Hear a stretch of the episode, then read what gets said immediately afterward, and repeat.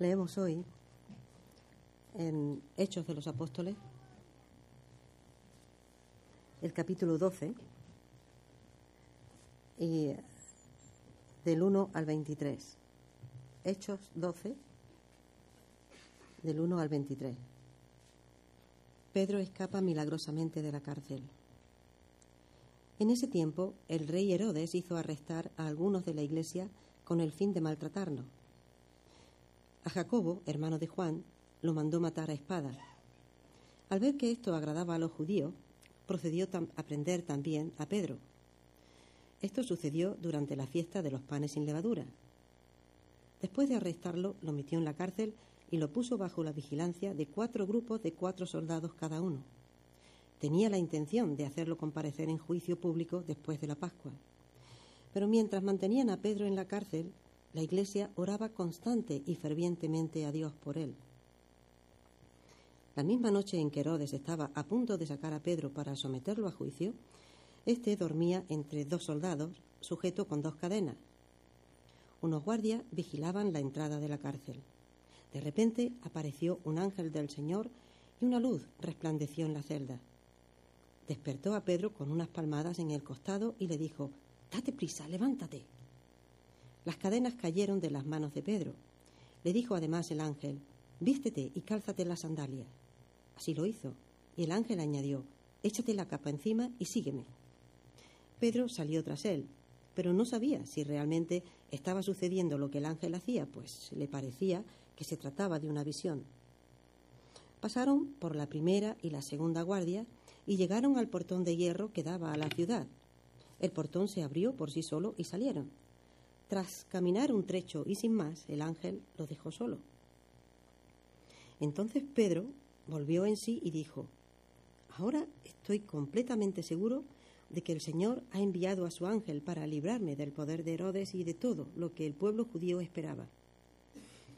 Consciente de lo sucedido, fue a casa de María, la madre de Juan, apodado Marcos, donde muchas personas estaban reunidas orando. Llamó a la puerta de la calle y salió a responder una sierva llamada Rode. Al reconocer la voz de Pedro, se puso tan contenta que volvió corriendo sin abrir. Pedro está en la puerta, exclamó.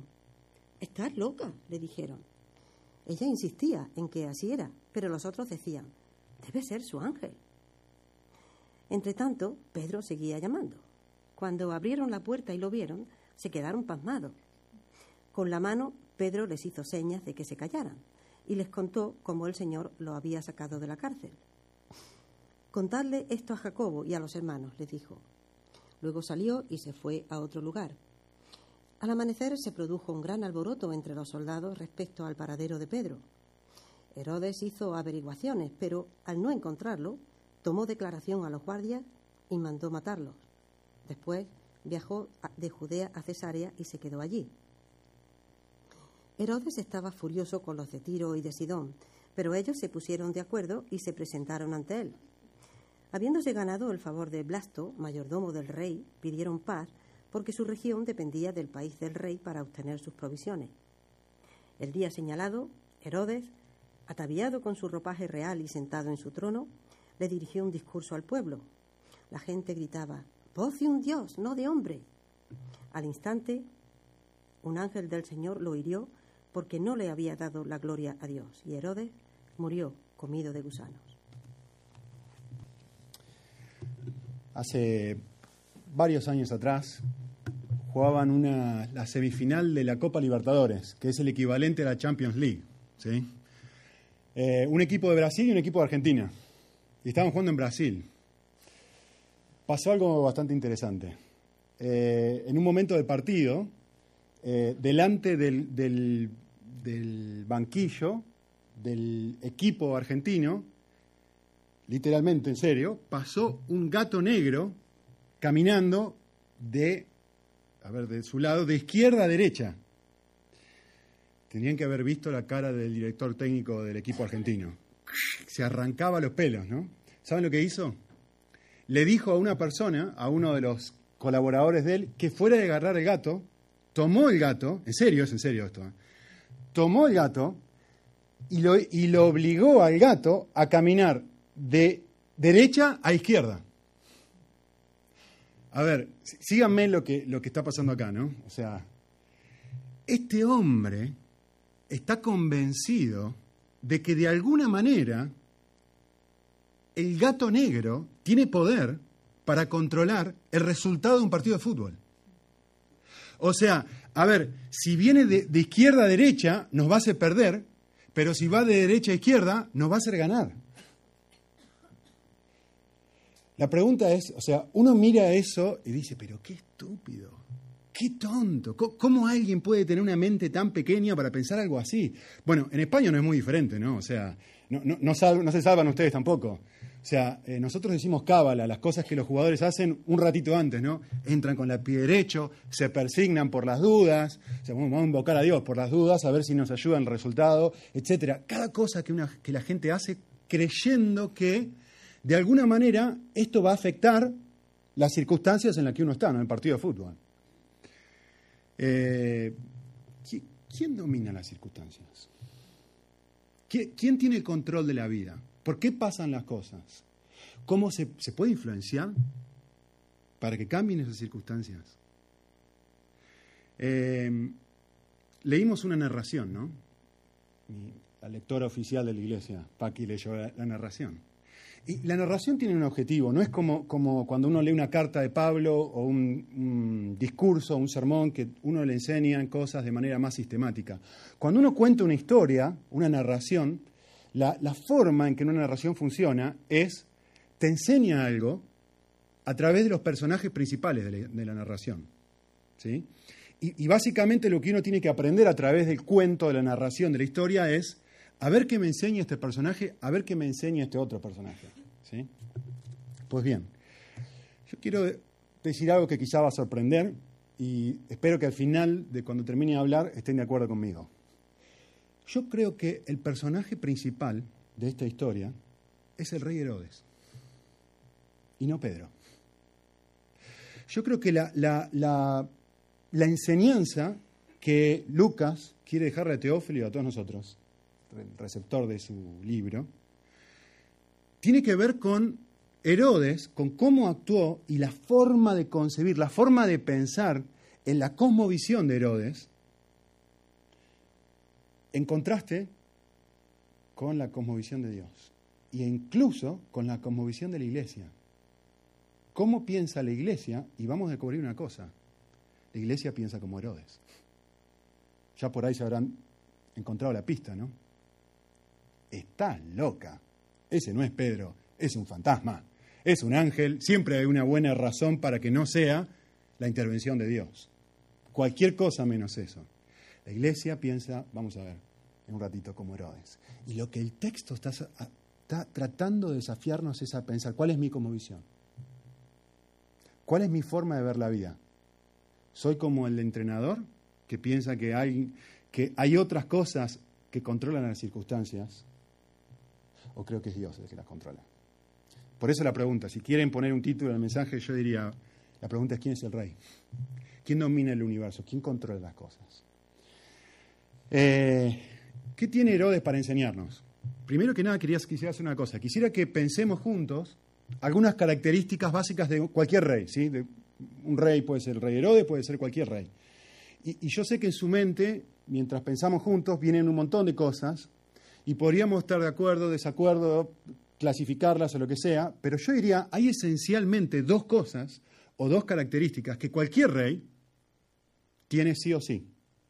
Yo diría, primer característica es que un rey es soberano. Justamente por eso es rey, ¿no? Tiene control sobre su reino. Sea eh, un pequeño reino, sea un gran reino, la característica de un rey es que es soberano. Puede hacer, segunda característica muy relacionada, justamente un rey es poderoso, puede hacer lo que quiere dentro de su reino. ¿sí? Tiene la autoridad para decir, yo quiero que, tengo el poder para decir, yo quiero que aquí dentro se haga esto, aquí dentro se haga esto otro, aquí dentro se haga esto otro, dentro de mi reino. ¿Sí? Muy bien. Para mí pensar esto antes de empezar a mirar el texto de a poquito es muy importante. Que vayamos con esto al texto eh, es súper poderoso para entender qué es lo que el texto, la narración está queriendo que captemos. ¿sí? Eh, miren algo. Eh, Herodes, por supuesto, supuestamente cumple con estas características. Tiene control sobre Judea, puede hacer lo que quiere en Judea. De hecho, en la primera parte del versículo 1 dice, yo quiero apresar gente de la iglesia, los apresa. Yo quiero maltratarlos, los maltrato. Yo quiero matar a una persona, la mato. Versículos 1 y 2.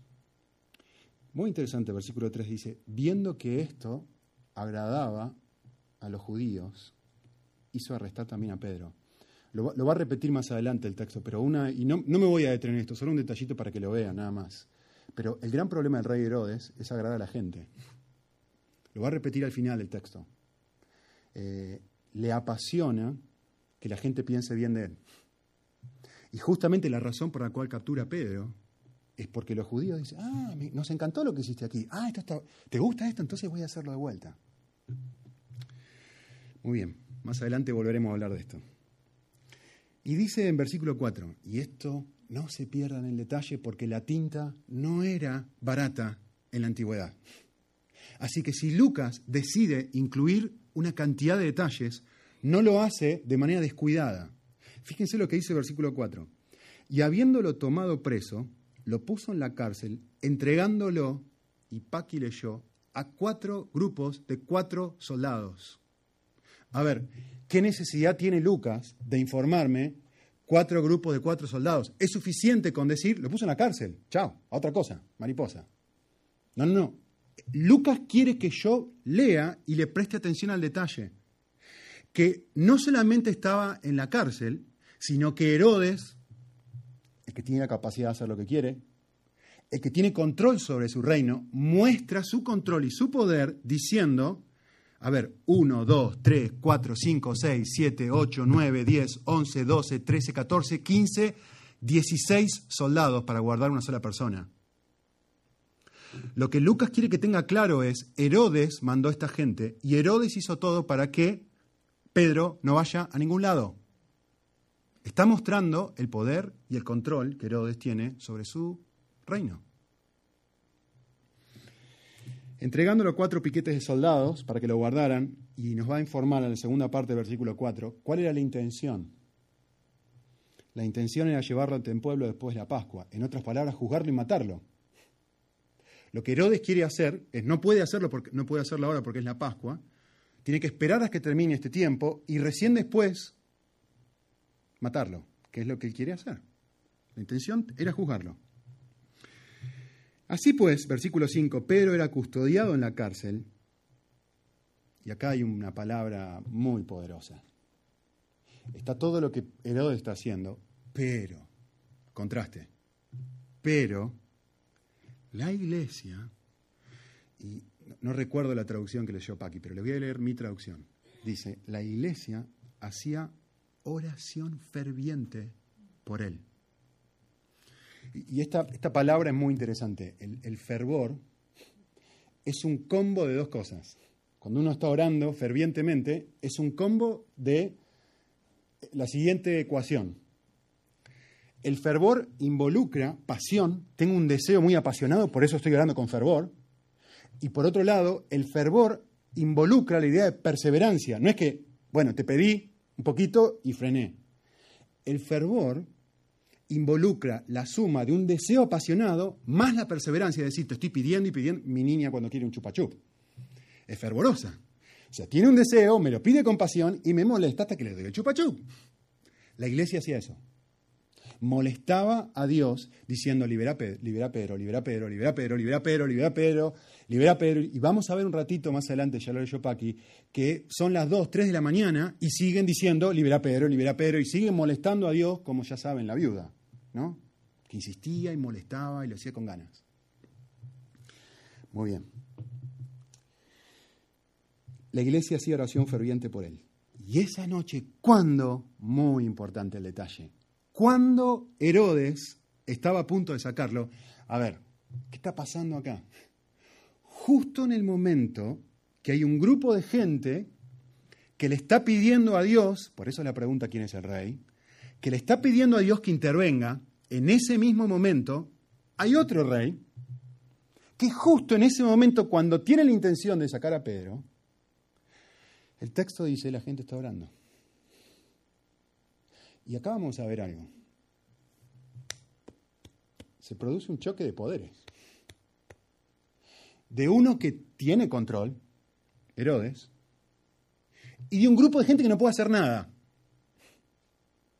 más que pedirle a otro rey que intervenga. ¿Cuándo estaba a punto de sacarlo? Justo en ese instante. Vamos a ver algo para mí muy, muy, muy lindo. Este versículo que está acá es, es fantástico. Lo que, lo que estamos viendo acá es la voluntad del hombre versus la oración. ¿Quién va a prevalecer? Eh, el poder del hombre, los piquetes de, de los 16 soldados, o el poder de Dios. ¿Quién gana? Dice el texto, versículo 6. Y esa noche, justo cuando Herodes estaba a punto de sacarlo, Pedro estaba durmiendo. A ver, déjeme aclarar algo acá. Pedro no está durmiendo porque dice, ah, Dios me va a liberar. No está durmiendo porque tiene paz interior. Pedro está durmiendo, lo, leímos hace un ratito, porque él está convencido que no va a ningún lado. Es más, cuando está siendo rescatado, dice, no, seguro que estoy teniendo una visión, seguro que es algo raro, seguro que esto no está pasando. Pedro está durmiendo porque está diciendo, de acá no voy a ningún lado, está muy claro. ¿Sí? Y de vuelta, noten el énfasis de Lucas. A ver, les vuelvo a insistir, escribir en este momento eh, es muy, muy caro. Así que si vos incluís detalles, es porque estos detalles son importantes para el autor. ¿sí? Miren lo que dice. Estaba durmiendo, punto. No. Estaba durmiendo entre dos soldados, enfatizando el contexto de cómo estaba Pedro, sujeto a dos cadenas y unos guardias delante de la puerta custodiaban la cárcel. A ver, Herodes está durmiendo en su palacio diciendo, Pedro no va a ningún lado. Yo me aseguré, yo tengo control sobre las circunstancias, quedando las cosas completamente tranquilas de que acá, Pedro, tirate a dormir la siesta, porque Pedrito, de acá no te moves. Es la idea. Y el ángel dijo, vístete y ponte las sandalias. Y así lo hizo. Y el ángel dijo, envuelve tu manto y sígueme. Y saliendo lo seguía, y no sabía lo que hacía el ángel. Eh,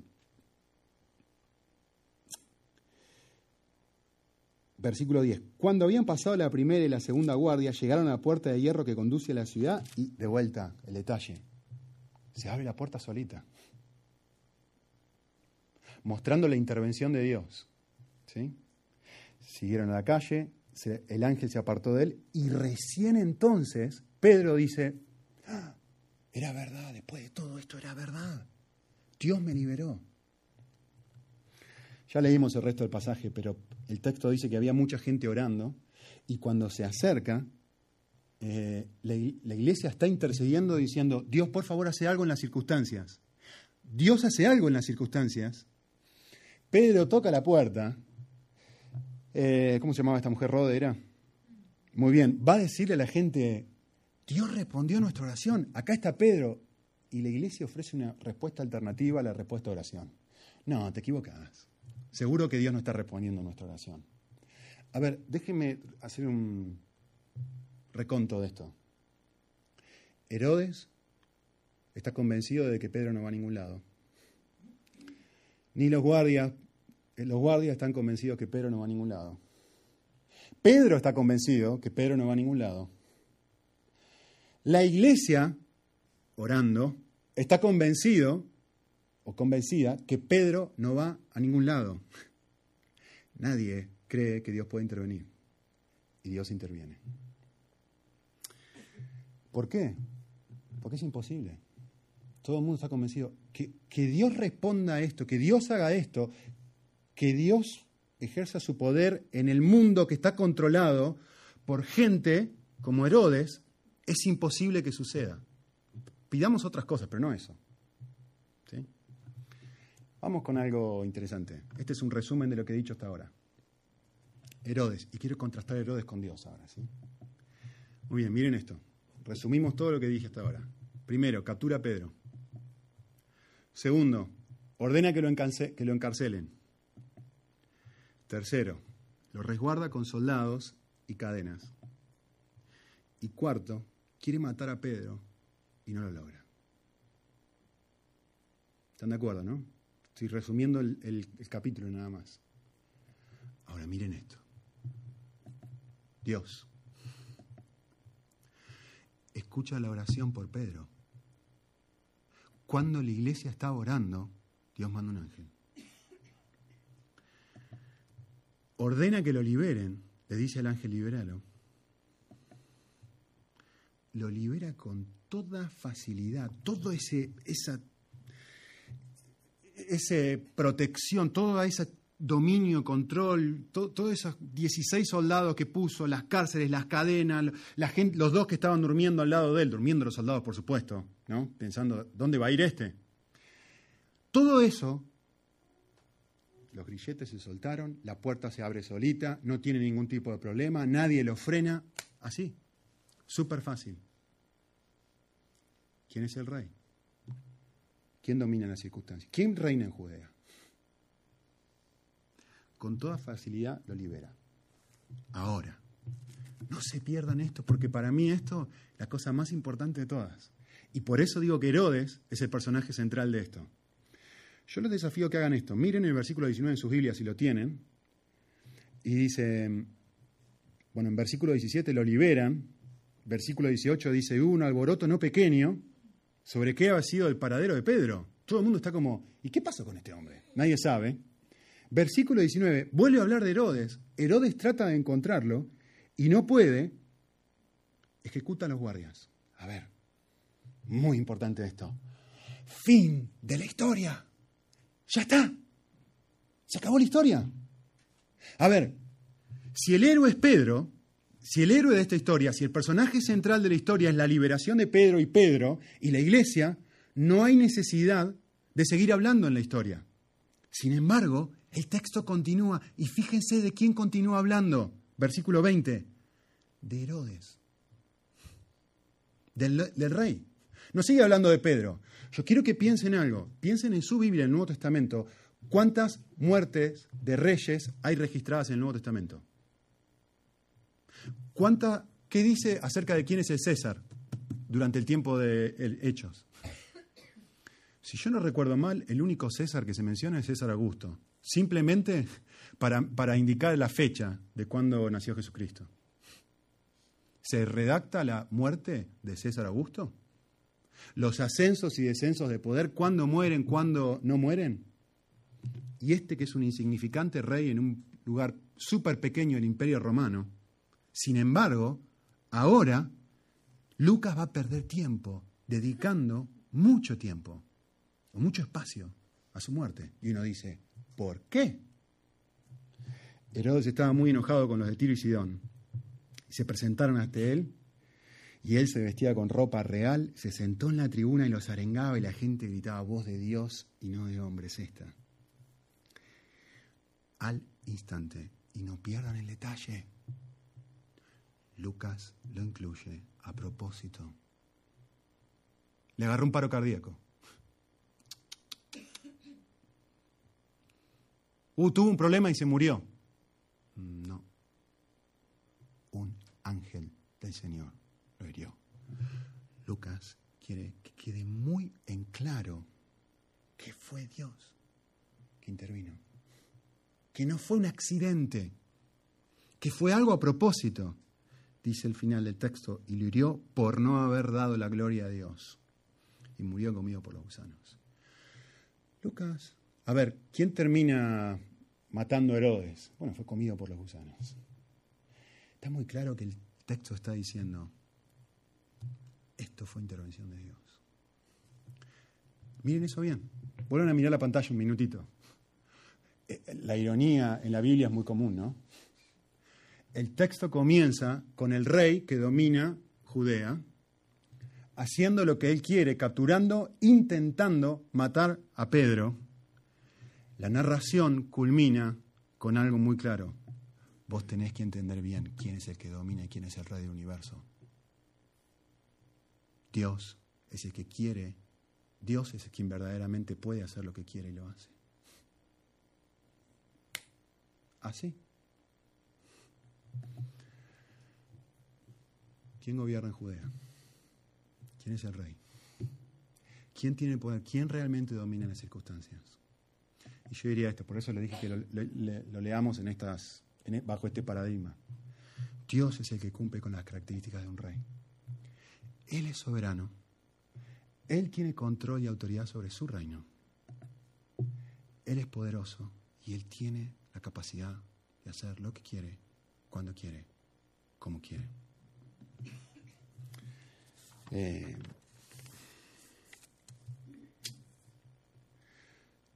yo quiero hacer algo ahora. Espero que todos entendimos, el, por lo menos mi interpretación de cuál es la enseñanza central del texto. Yo lo que quisiera ahora es tomar algunas enseñanzas o principios que son más aplicables a nosotros. De, ok, fantástico, genial, Nico. E, entiendo. Eh, hay un rey aquí y hay un rey más arriba. El rey de más arriba es el que tiene el control de lo que pasa abajo. ¿Cómo eso me afecta a mí? ¿Qué me dice eso a mí? Y yo quisiera dar, qué sé yo, no tengo siete u ocho enseñanzas o principios que uno puede extraer de este texto. Y quizá el primero es uno de los que más me gusta. Así que acá eh, volviendo al, al principio del texto, ¿ustedes notaron algo? Y el detalle es muy importante. ¿eh? Dios nunca explica por qué permite que Herodes mate a Jacobo y no a Pedro.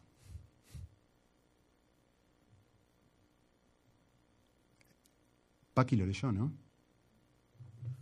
Los dos eran discípulos de Cristo. Los dos eran líderes. Los dos eran personas a las que Dios amaba. Sin embargo, a uno de ellos Herodes lo mata, al otro no. Principio, enseñanza. Dios puede intervenir en nuestras circunstancias, como lo hizo con Pedro, o puede decidir no hacerlo, como lo hizo con Jacobo. Sin embargo, en ambos casos, Él espera que confiemos en su soberanía y oremos con fervor. A uno lo salva, a otro no lo salva. ¿Es Dios menos rey? ¿Es Dios menos soberano? Para nada. ¿Amaba a Dios más a, Pedro que a Jacobo? les anticipo algo que ya saben, solo se los recuerdo. Pedro también va a morir muerto, asesinado. Así que evidentemente no es que amaba más a uno que a otro, porque todos los discípulos, quizás salvando Juan, murieron de una manera violenta. Así que no es porque ama más a uno que a otro. No nos da la explicación de por qué, pero sí nos pide que confiemos. Sí nos dice, yo estoy en control, tanto en una situación como en otra. Para mí es muy importante esto, que el texto nos dé las dos cosas. Eh, segundo principio, nadie debería decir que su situación personal es demasiado difícil, compleja o insuperable como para que Dios la cambie. Eh, cadenas, cuatro piquetes de soldados, cuatro por cuatro, dieciséis, dos durmiendo al lado, encerrado, en lo, de hecho, me olvidé decirles, era en lo más la cárcel más profunda de todos, literalmente, el texto nos informa. O sea, que en la última de todos, o sea, que tenías que pasar por el resto de todo para poder llegar a donde estaba Pedro. Lucas es muy detallista en ese sentido. Nadie piensa que va a poder ser liberado, y sin embargo lo es. Y nosotros a veces pensamos, decimos, pero para España está en crisis, pero no hay trabajo para nadie. No, pero porque vos no conoces a mi jefe, pero porque vos no conoces a esta persona. Y el texto nos refresca la realidad de Dios, sabe. Dios la conoce. Dios sabe la situación. Y si quiere, pero solo si quiere, puede cambiar. Tercero, me encanta esto. Hay una conexión directa entre el momento en que comenzamos a orar y el momento en que Dios comienza a orar. Cuando la iglesia estaba orando, Dios hace lo que hace. Me, encanta, un pasaje en Daniel 9, justo estamos charlando con Rafael el otro día sobre este pasaje en Daniel. ¿Se acuerdan que el texto dice, en el momento que vos te pusiste a orar, Daniel, fue dada una orden? Muy interesante el pasaje. En el momento que te paraste a orar, fue dada una orden para que yo saliera y por eso vine a verte. Y pasó un montón de tiempo entre el momento que pasó, que ellos se pusieron o que él estaba orando, y la respuesta real. Pero no pasó un montón de tiempo entre la conexión de la oración y el accionar de Dios, aunque más lento de lo que esperamos, están conectados. Están conectados. Eh, le, quiero contar, no sé, no sé qué hora es. Les quiero contar una historia rápido. Eh, eh, es una historia que los va a desafiar. A, mí no es una historia que se van a poder súper relacionar, salvo algunos. Pero para mí, fantástica. Hace varios años atrás, ya, ya, perdí la cuenta, pero 12, 13 años atrás estaba estudiando en el seminario en Estados Unidos y para mí fue una experiencia muy linda fundamentalmente conocer gente de otras culturas, que estábamos todos viviendo, yo viví un año ahí adentro, eh, y el, chico que vivía enfrente mío, uno compañero de estudios, era de la India, se llama Sam. Ah, es, increíble, es una persona que ama a Dios con un corazón súper especial. Cuestión que, Sam y yo lo que hacíamos era nos, juntábamos a orar muchas veces a la, a la mañana, antes de ir a las clases, etcétera, y nos hicimos muy, muy, muy amigos. Y una de las cosas que siempre orábamos el uno por el otro era, eh, queremos hacer la voluntad de Dios. Realmente queremos hacer solamente la voluntad de Dios. Y mm, cuestión que, durante los últimos ocho o nueve meses que estaba en Estados Unidos, eh, me puse de novio con una chica, cristiana, muy comprometida, físicamente muy bonita, personalidad, ten points.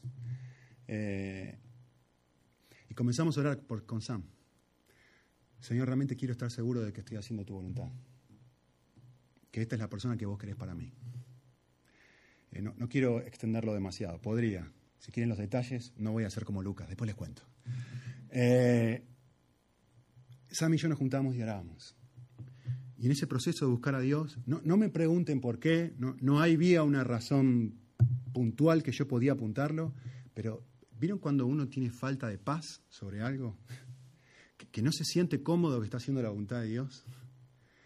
Y, yo le comenté a Sam y, empezamos a orar sobre esto, Señor, realmente si, esa, esta falta de paz es mía o si... Ayúdame a entenderme si es algo que vos estás poniendo a propósito, si es Satanás, qué sé yo. Ayúdame a entender esta maraña de emociones que no, tengo, no termino de entender. Y por, por bastante tiempo estuvimos orando, los dos. Cuestión que llegó el momento de tomar una decisión y yo entendí de parte de Dios que esa falta de paz era lo que él me estaba mostrando de que esta no era la persona para mí. Tenía todas las características de la persona ideal, pero yo sentía que adentro mío, no, no sé por qué, no puedo ponerle el, dedo en... Nada, nos juntamos con Sam y, le digo, Sam, tenés que orar por mí, no quiero hacer la voluntad de Dios y siento que no, no, me siento que, que esto es lo que Él quiere. Y finalmente Sam le dije, siento que tengo que dejarla. Y Sam me dijo algo que jamás se me iba a olvidar. Y me dijo, Nico, es por Cristo que la dejas. Es por Cristo. Y eso rompió algo en mí, como diciendo, ¿cómo no voy a hacer cualquier cosa que sea la voluntad de Dios si es por amor a Jesús? Esta no es la historia. Este es el 50% de la historia. La historia que quería contarles es la que viene ahora. Tres meses después, Sam viene corriendo con una felicidad que no puedo explicarles. Sam me dice, Nico, no sabes lo que pasó. Mi papá, presidente de un seminario en la India, me dijo que me puedo casar con quien quiero. A ver, hoy en la India muchas veces tu papá decide con quién te vas a casar. ¿Sí? Y acaba la historia sobre la soberanía de Dios. ¿Y cómo está esto relacionado? Sam me dice, mi papá me dijo que me va a dar libertad para casarme con quien quiera. Y yo, yo, yo argentino, no entendía nada. Digo, bueno, está bien, me alegro. Me explicó cómo funcionaba la cosa. Nos pusimos a orar. Nicolás, quiero, quiero que ores por mí para estar seguro de que estoy haciendo su voluntad y bla, bla, bla. Bueno, contame acerca de, de esta chica, le dije, Sam. Ah, me dice, es re fea.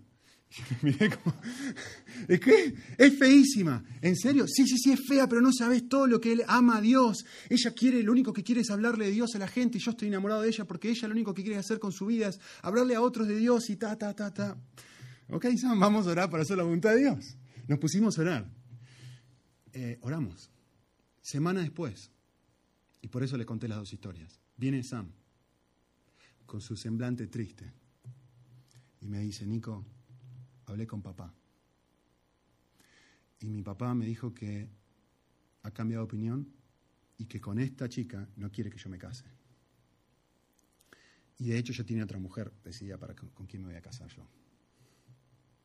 Y yo, a ver, yo estoy luchando adentro mío diciendo, este se quiere casar con una mujer espiritual, qué fea.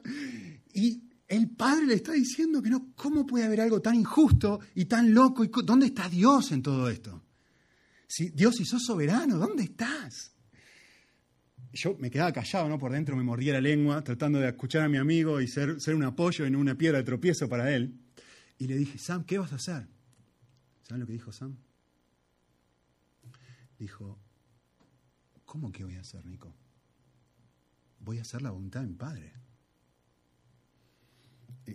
Y yo le dije, Sam, no entiendo. ¿Cómo vas a hacer la voluntad de tu padre? Y me dijo esto. Me dijo, ¿vos te acordás hace tres meses cuando nosotros estábamos orando para buscar la voluntad de Dios acerca de con quién vos te ibas a casar? Por eso les conté la historia. ¿Te acordás de ese momento cuando vos me dijiste que vos sentías, vos tenías una sensación de falta de paz? Y esta falta de paz era la forma en la que Dios te estaba guiando, que su voluntad era diferente a la tuya en este sentido. Sí, como voy a. La voluntad de mi Padre es la forma soberana en la que Dios me está mostrando a mí cuál es su voluntad para mi vida. La decisión que yo estoy tomando ahora de confiar en Dios es exactamente la misma que vos tomaste hace tres meses atrás cuando decidiste confiar en Él. La única diferencia es que Dios mostró tu voluntad para vos por medio de la falta de paz. Y Él mostró mi voluntad para, o su voluntad para mí por medio de mi papá. A ver, yo no estoy diciendo que uno tiene que tomar, que los padres tienen que tomar la decisión de con quién se casan los hijos. No sería una mala decisión. Me encantaría eso para Mica. Lo que estoy diciendo es, ¿no les parece que tiene razón? Si Dios realmente gobierna las circunstancias y gobierna absolutamente todo, ¿no será que lo que nosotros tenemos que hacer cuando Él nos muestra en su soberanía qué es lo que Él quiere para nosotros? Después de que hemos orado con fervor, decir lo que vos quieras, cuando vos quieras, como vos quieras. Si es por Cristo, con mucho gusto. Con mucho gusto. Sam hoy está en la India, casado con esta mujer que eligió su papá. Es una de las personas más felices del planeta. Y de hecho les digo algo, es una de las personas que Dios más está usando en el planeta. Sam en este momento es el próximo Billy Graham. En serio. Y podría darles detalles, no lo voy a hacer.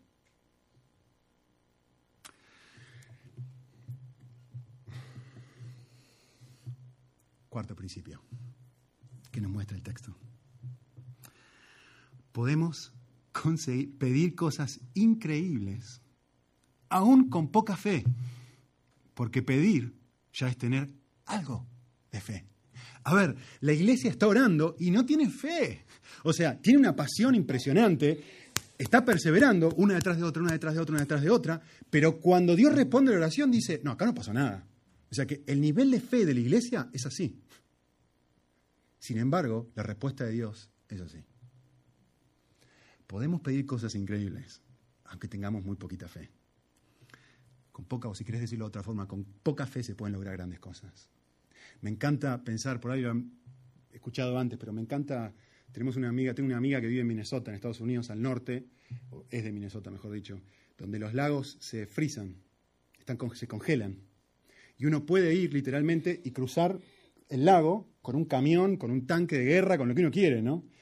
Y yo quiero que piensen esto, piensen que estamos frente al lago y estás parado ahí delante del lago y estás, estoy con mi amiga, se llama Chill, y te dice, vamos a pararnos en el lago. No, yo no, anda vos, yo tengo miedo. Pero está frisado, Nico, por acá pasan camiones. No, no, yo tengo mucho miedo. Ella se para ahí y yo con muchísimo temor y muy poca fe, agarro y despacito pongo los pies en el lago y me sostiene. Porque el poder no está principalmente en la fe. El poder está en el objeto que yo deposito la fe. Un metro y medio de hielo. Por eso no me caigo, no porque tengo poquita fe o mucha fe. La misma situación delante de un lago, pero al final del invierno. Entonces voy yo y me lo llevo a Martín y le digo, vení, vení, que estamos por primera vez en Estados Unidos, vamos a Minnesota. Lo llevo conmigo y la capa de hielo es ahí.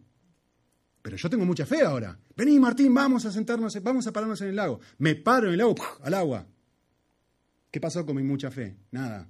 Porque lo importante no es la fe en sí, sino el objeto en que deposito la fe. El objeto en este caso es el rey que realmente domina las circunstancias y no pseudo reyes. Eh, el próximo, próxima observación, y quisiera notar algo, en el versículo 5 dice, ya les he leído, dice, la oración de esta gente es ferviente, es decir, lo hacen, insisten, eh, es perseverante. También les dije que era la noche y seguían insistiendo en la oración. ¿sí? Muy interesante, al final del versículo 12 dice, y la iglesia oraba. Eh, la cosa más importante de estudiar cuando uno está leyendo la Biblia son los verbos. ¿sí? El texto no dice, y la iglesia oró. El texto dice, y la iglesia oraba. A ver, si hubiera dicho y la iglesia oró, es pasado puntual. En un momento oró. Si dice la iglesia oraba, es un pasado continuo, es decir, lo seguían haciendo por horas, por un montón de tiempo. Y espero que te puedas relacionar conmigo con esto porque yo me siento así. Así que ahí va, el próximo principio. Algunos tienen el don de tener más fe que otros. La Biblia habla de esto. Pero todos, acá estoy yo, acá atrás, por ahí alguno está conmigo, todos tenemos el regalo de poder perseverar en lo que anhelamos.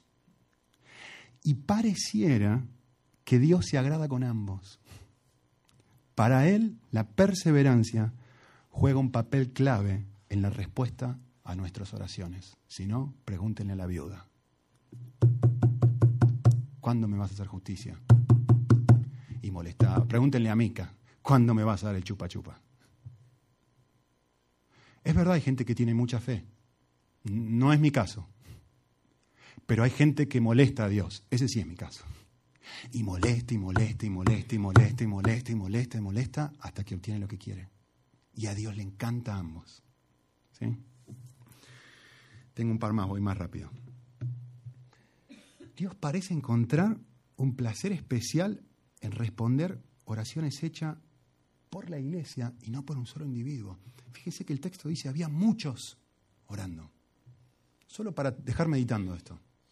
La Biblia habla de cuando dos o tres están reunidos, Dios le encanta responder esa clase de oraciones. Eh, otro principio que el texto me muestra es que Dios es glorificado cuando nuestras oraciones son respondidas. El final del texto dice, vayan y cuéntenle a todo el resto de, las iglesias lo que Dios había hecho. Quiero que todo el mundo sepa lo que Dios ha hecho. ¿Por qué quieren que sepa? Porque básicamente eso responde tres cosas. Uno, Dios es soberano. Dios. Dos, Dios tiene poder. Tres, no solamente es soberano, no solamente tiene poder, sino que quiere intervenir en nuestras circunstancias. Por favor, andá y contáselo a todo el mundo. Mirá lo bueno que es Dios.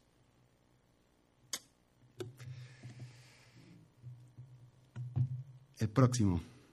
¿A Dios realmente le molesta que nuestro orgullo, cuando tenemos una medida de éxito o control, estoy hablando de Herodes, ¿no? Busquemos nuestra gloria y no la de él. Y por esta causa, dice el texto, por no haber dado la gloria a Dios, por haberse agrandado, versículo 13, perdón, 23, el Señor mandó un ángel que lo hirió. Lo mismo pasa con Ananías y Zafira, es el mismo caso. No es la mentira el problema, es otra cosa el problema. Eh, por eso a mí me gusta preguntarme, después de mi éxito, ¿dónde miro? Miro para arriba diciéndole a Dios, qué bueno que sos, gracias. O miro para el costado a ver qué están pensando otros. Después de mi fracaso, ¿cómo me siento? Eso es un buen termómetro, por lo menos en mi vida, para saber si estaba buscando agradar a Dios o a los demás. Después de mi fracaso, ¿cómo me siento? Eh, y finalmente, el, último, para recordar la enseñanza central del texto. Solamente estoy repitiendo lo que dije antes. La soberanía y la capacidad de intervención de Dios supera cualquier circunstancia adversa que podamos estar pasando. Si Él quiere, Él puede cambiarla.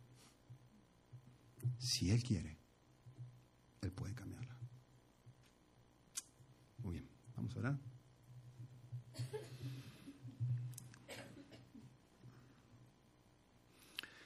Señor, pensando en, en los trabajos, pensando en las circunstancias adversas que sé que muchos en nuestra iglesia estamos pasando, y a veces mirar y decir, Señor, nos sentimos más como Jacobo que como Pedro. Queremos volver a decirte que confiamos en vos.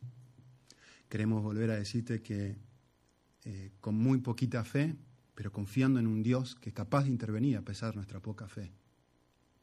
Queremos seguir insistiendo y molestándote como la viuda, diciéndote, por favor, intervenir en nuestras circunstancias. Por un lado, para confiarte más, para desarrollar más el carácter de, un carácter de fe, de confianza, de entrega. Y por otro lado, para que realmente cambies circunstancias que creemos que necesitan ser cambiadas, como iglesia y en nuestro corazón. Oramos para que eh, vos seas lo que realmente sos el rey del universo y además, y mucho más importante, que seas el rey de nuestro corazón, el que domina cada decisión, el que filtra nuestra manera de pensar, el que nos desafía a leer cada pedacito de vida, cada detalle de lo que nos toca experimentar en función del concepto Dios, esto no se le escapó a Dios. Dios está en control. Aun si estoy en medio de cuatro piquetes de soldados, Dios está en control aun si la circunstancia parece demasiado difícil. Señor, juntos te decimos y declaramos con fe, vos estás en control. Y es nuestro gran deseo que intervengas para que finalmente cuando veamos tu mano, eh, justamente vos recibas crédito y honra y gloria. Muchísimas gracias, Señor, en el nombre de Jesucristo. Amén.